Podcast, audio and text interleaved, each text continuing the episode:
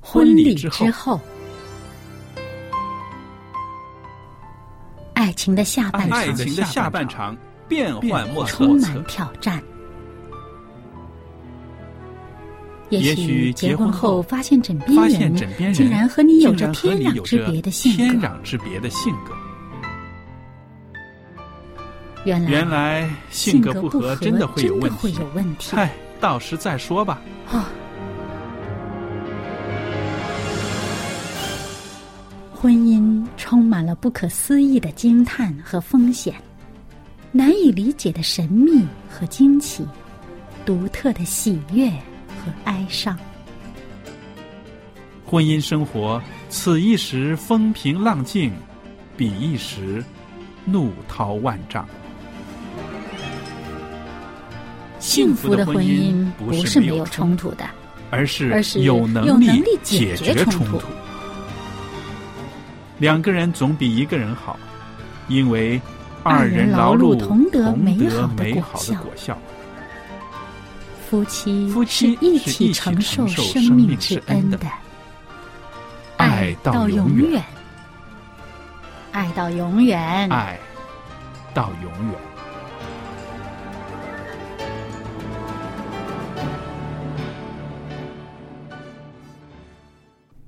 各位听众朋友，您好，我是节目主持人肖佳丽，在这儿向您问安。那今天呢，在婚礼之后这个节目里边呢，特别的高兴，请来一位我们的朋友艾德在这儿。艾德你好，你好，大家好。那么今天呢，我想在节目中呢，能够跟艾德谈谈，他从啊、寻找配偶到结婚到生子啊、一系列的这个历程。当然了，一次节目当然说不完了，所以呢，我们会分几次。向大家播出的，但是今天呢，我特别的啊、要跟艾德谈谈呢，他自己在留学的时候，在异国他乡，他怎么样在人群中寻找到他的另一半的？艾德，今天让你回想到十十几年前是吧？应该十几年，呃是啊，十几年前了。嗯，那我知道当时你是在美国留学，是的，我是九七年初呢到美国去留学。嗯，当时出去的时候呢，其实年龄已经不小了。，对，我我知道，是二十五岁。嗯嗯嗯，那么二十五岁的话呢，很多人说实在的，从研究生那个阶段都已经毕业了，哦但是我是出去读本科，嗯，所以我属于一个大龄青年。但是我知道啊，其实对于一个学生来讲，没有那么多的精力先顾及到感情生活，是不是？刚到的时候，对呀、刚刚到一个异国他乡呢，最重要的一件事情就是怎么样能够尽快的适应那里的生活，嗯嗯能够把学习成绩搞好，嗯还没有想到呢，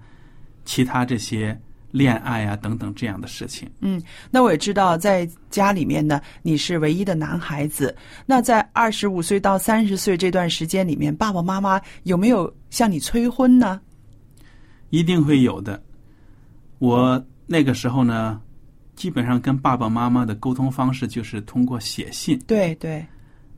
那么每一次来信呢，当然父母都会嗯提醒两句呢，嗯要注意自己的婚姻。哦，就是说呢，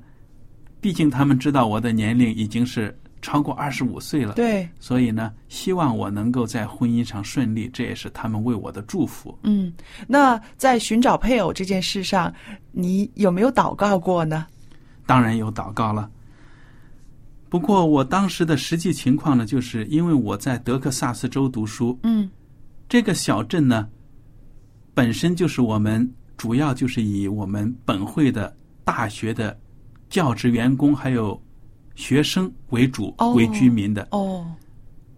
镇子本身就很小，嗯，而且我所处这个地方呢，中国人、华裔人是非常少，哦人数很少。嗯，那么，我也考虑到我的婚姻的这个问题，嗯，我也是比较开明的人。其实我父母也很开明，哦，所以他们对我更多的是信任，就觉得呢，我的儿子他有自理的能力，嗯，所以不管他出去将来找一个什么样的媳妇，嗯他们都会接受的。哦，毕竟父母跟我隔着中间隔着那么大一个太平洋，嗯嗯那么大的距离呢，所以他们不可能事事都来帮助。那么等于生活的一切的安排呢，将来的计划考虑呢，都只能让我努力，而且呢，就是借着祷告，通过上帝的引领呢，嗯去达成。但是我从这一点上，我看到呢，你爸爸妈妈对你是相当信任的，是不是？是的，他们一直很相信你不会怎么样超出啊他们的那种想象之外的事情发生，是吧？对对，所以这个我相信是从小啊亲子之间的关系非常的亲密，他爸爸妈妈呢，呃，对艾德的理解呢可以说是很深的了。那好了，我想说说呢，就是说啊、你是怎么样认识你的太太的？那我知道 Lisa 呢，她也是一个蛮安静的人，是吧？是的。那么其实呢，我还要回头说一说，就是说嗯在认识我现在的妻子 Lisa 之前呢，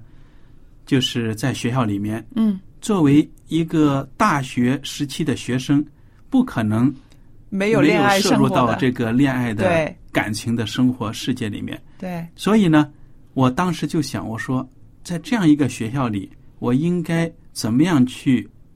丰富自己的情感生活，嗯嗯或者说学习到异性之间的交往。嗯那么说老实话，我在国内生活的时候呢，是生活在中原地区，嗯比较落后的、封建的。说实在的，哦对对，因为我上中学的时候是八十年代嘛，那个时嗯候中国虽然改革开放，但是在中原地区内地呢，还是比较闭塞的。对内陆方面嘛，他是在那么在学校里面，师生校方的态度当然是希望学生全心全意的学习，嗯迎接高考。嗯对这个恋爱啊，可以说是非常的反对、禁止止的。哦，所以在这样一个环境里面呢，男生和女生呢，要想交往、讲话呢，都感觉到不好意思啊，啊哈有隔阂。嗯所以我感觉到，在上高中甚至初中期间呢，就是说这个在异性交往方面，我感觉到呢自己能力非常差。哦，很害羞，对了，所以这一点我觉得，我想跟我们的听众朋友们所讲的就是，如果听众朋友们当中呢有做父母的，那么自己的儿女到了中学时期呢，开始对异性有好感呢，其实完全不必要去压制，或者说是。非常的担心，就是说应该去引导他们，对，其实异性之间的交往，怎么样去交往啊，包括将来这个走入社会，都是人际关系很重要的一部分。对对，有的时候家长或者是长辈，包括校方呢，把这件事看得太严重了，好像啊、一个男孩子跟一个女孩子一说话、一认识，啊，一有一些交往，马上就会想到一些个很深入的问题了。其实只不过就是啊，彼此有个好感，或者是一种非常简单的社交上的一种需要对一种轻谈而已，对不对？了，所以很多的父母呢，其实没有意识到这段时期对自己的儿女，包括他们跟孩子之间的情感的影响。嗯嗯所以，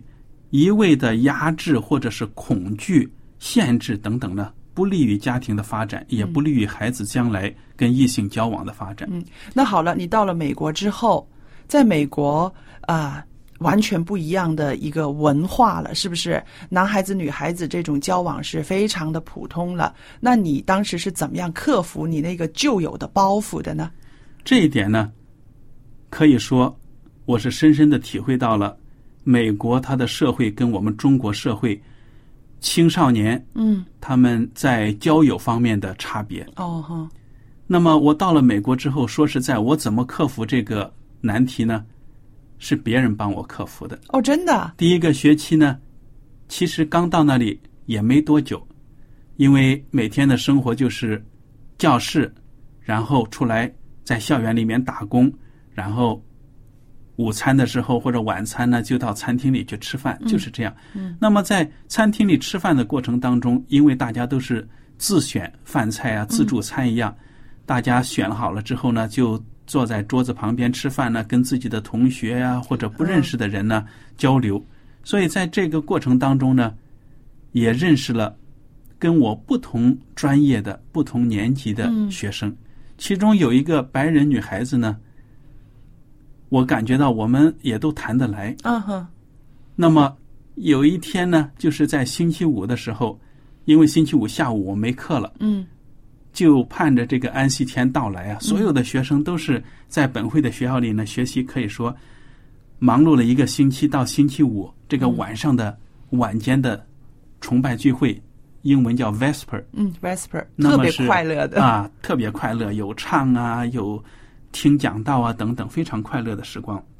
那么有一个星期五的下午呢，我就在宿舍里面，结果呢就接到电话，嗯我想谁会给我打电话？因为我刚到美国也嗯不太久。那么拿起来呢，一一听原来是这个经女常孩子对，在在这个餐厅里一起吃饭的白人女孩子，她就问我说：“星期五晚上，今天晚上的 Vesper 能不能和她一起去嗯嗯嗯，哇，？”所以我就觉得，我当时当然就想到，因为之前在国内说实在的。基本上没有说要跟哪个女孩子打电话呀，对请人家一起去做什而么事这情。次更是女孩子打电话来邀请你，是的，所以我也有点惊讶，但是呢，心里也很高兴，嗯就说没问题。嗯所以那个星期五晚上呢，我们就一起去上教堂嗯啊，而且呢，感觉到自己也感受到特别的不一样，嗯嗯，可能就是觉得那个有一个异性呢对自己表示好感呢对等等。对对。那好了，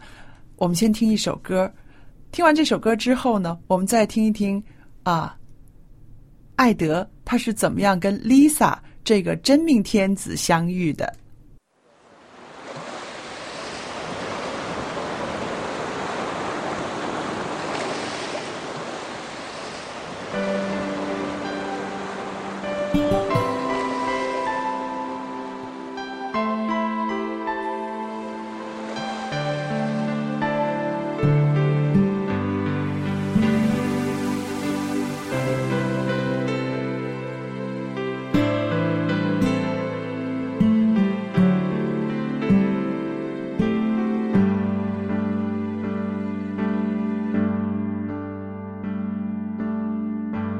蓝天，风帆，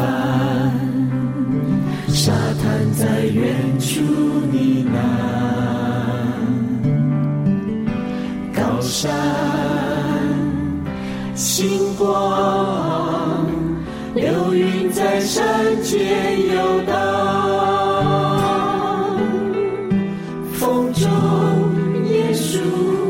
摇摇荡荡，露出耳根显得孤单。湖中流水静静呐喊，在那儿迎接期盼。听，倾听风吹拂的声音，在迷雾之中寻找他的眼睛。听，倾听雨滑落的声音，在树梢坚持它原有的纯净。听，倾听草原传来的声音，在花丛之中有它不变的约定。听，倾听心中微笑的声音，生命进退由它安排引领。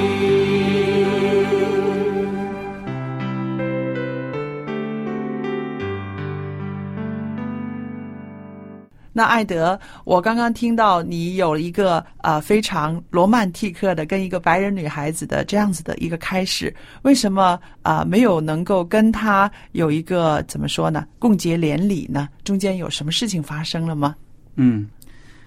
因为作为一个中国人呢，说实在，嗯我们很多到海外留学的人士，常常会讨论到的，就是说跟异族通婚的问题，啊不同种族。对，那么说实在的，在当今的社会，我们不可能会有什么种族歧视的问题。那个没有，对，甚至我们也看到很多的华人呢，跟皮肤颜色比较深的种族通婚，比如说墨西哥人呐、嗯或者是菲律宾人呐、嗯或者是黑人呐、甚至跟黑人通婚等等。作为我个人来说，我认为上帝创造每一个人都是平等的。对对对，有的时候呢，因为我们中国的文化过于单一嗯呢，所以我们对一些皮肤被我们比我们深的人呢，感觉到中国人也有一种心态，就是觉得自己皮肤白，哎呀，白富美嘛，真的白菜吗长得好，啊、呃，所以呢，觉着白白胖胖的有福气。嗯那么不管怎么样，从这个异族通婚呢，我也想到，首先就是因为看到很多故事呢，也讲到这个异族通婚，它比同族同文化之间的通婚，婚后所面临的磨合期会更长。更长，而且也不容易。说真的，说真的，的确不容易，毕竟呢，我们大家的文化背景不一样，嗯语言也不一样。嗯那么，如果你要想用外语，对方的语言像用自己的母语一样去表达爱情啊，或者一些微妙的细节，对这种情感不容易达到的。对，所以，我也有这方面的担心。但是嗯跟这位女孩子相处的这段时间呢，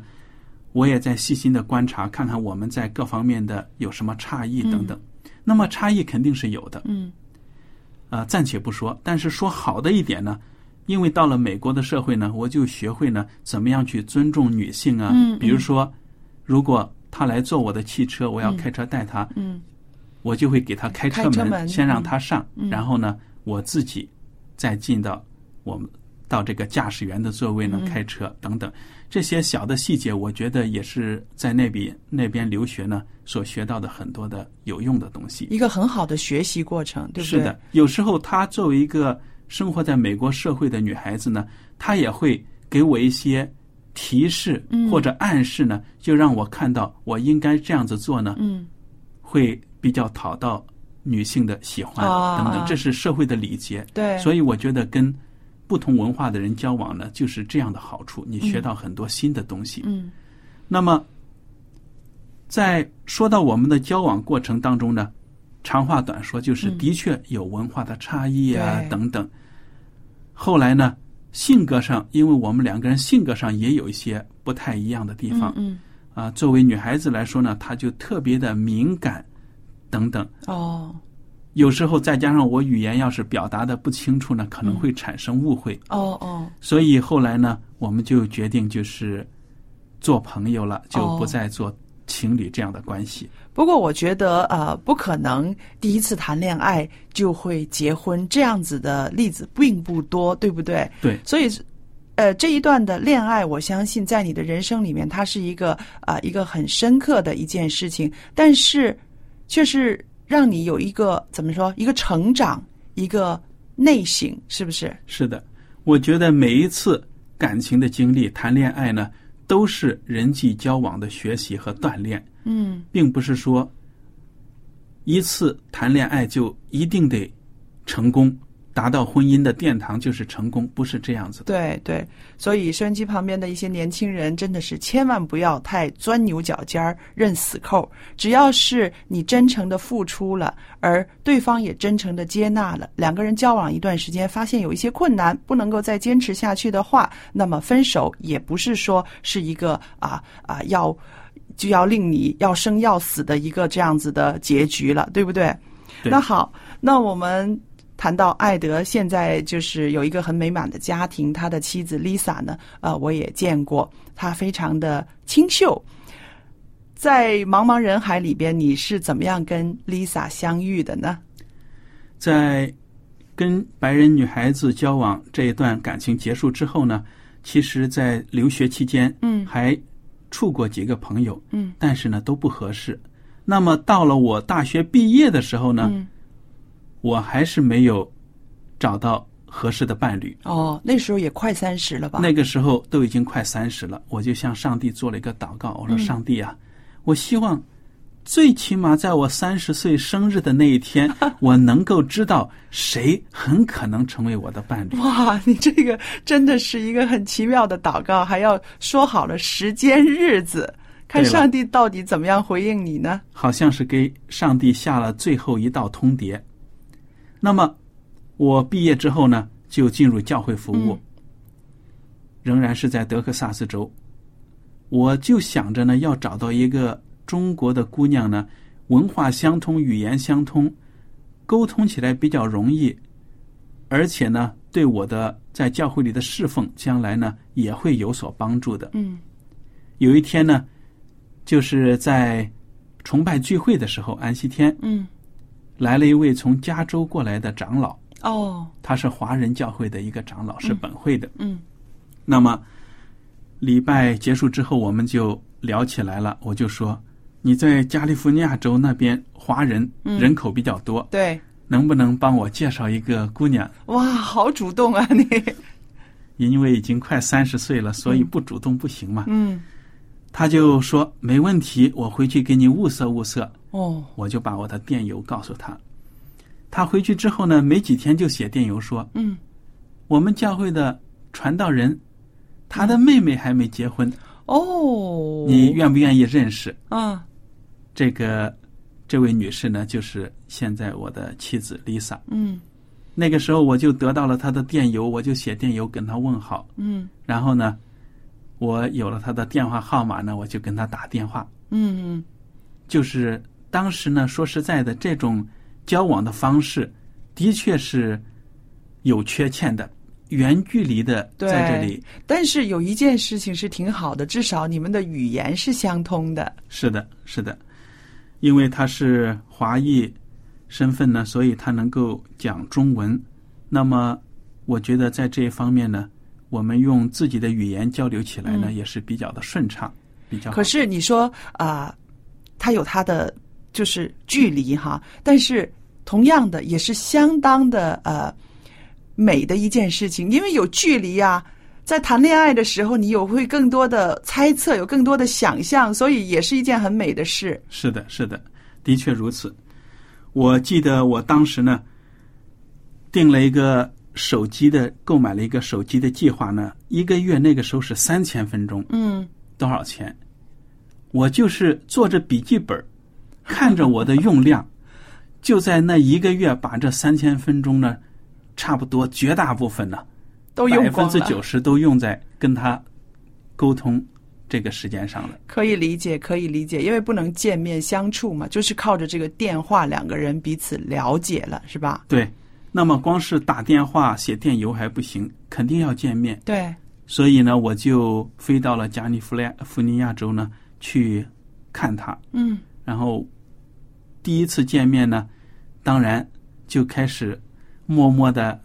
偷偷的打量人家 哈。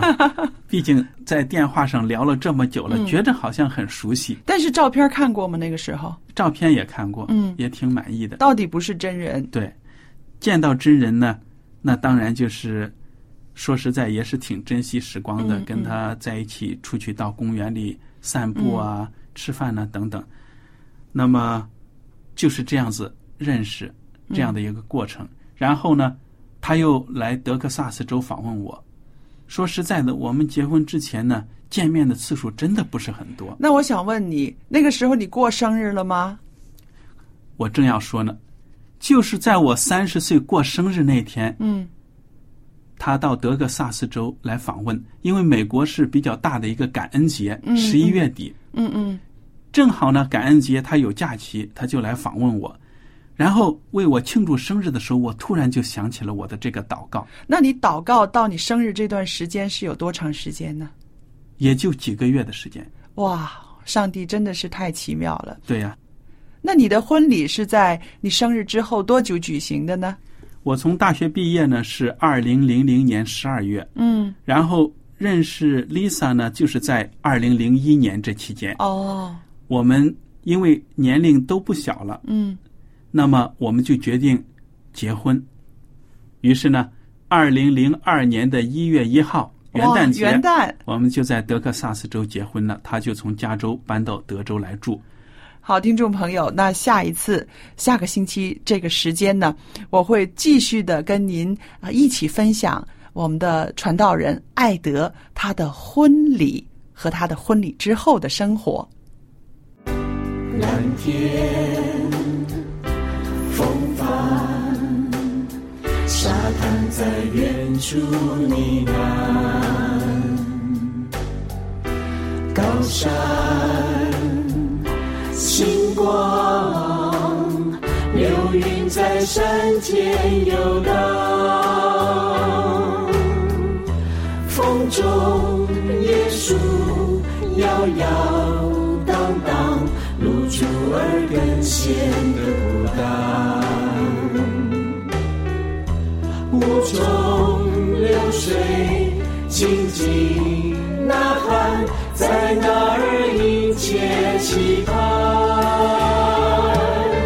听，倾听风吹拂的声音，在迷雾之中寻找他的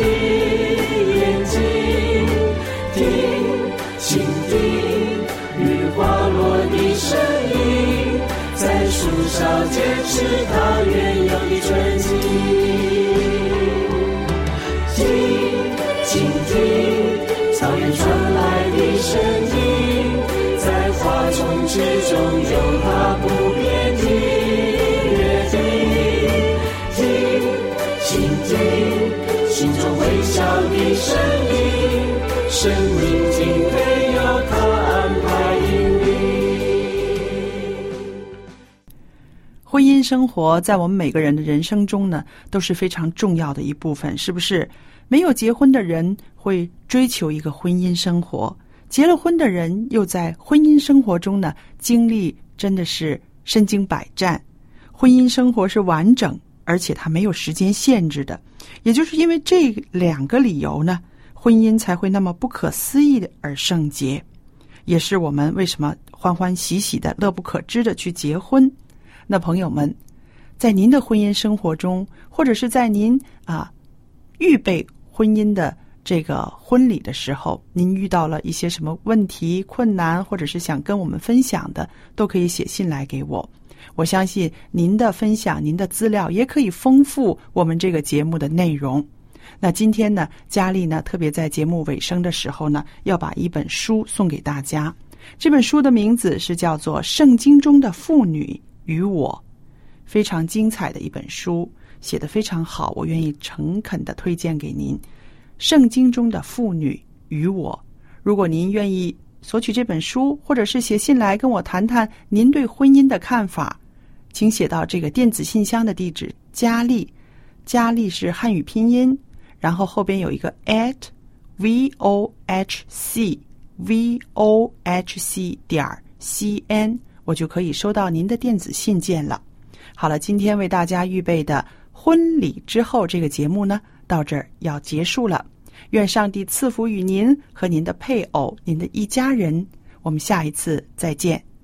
心听，倾听，听，倾听草原传来的声音，在花丛之中有它不变的。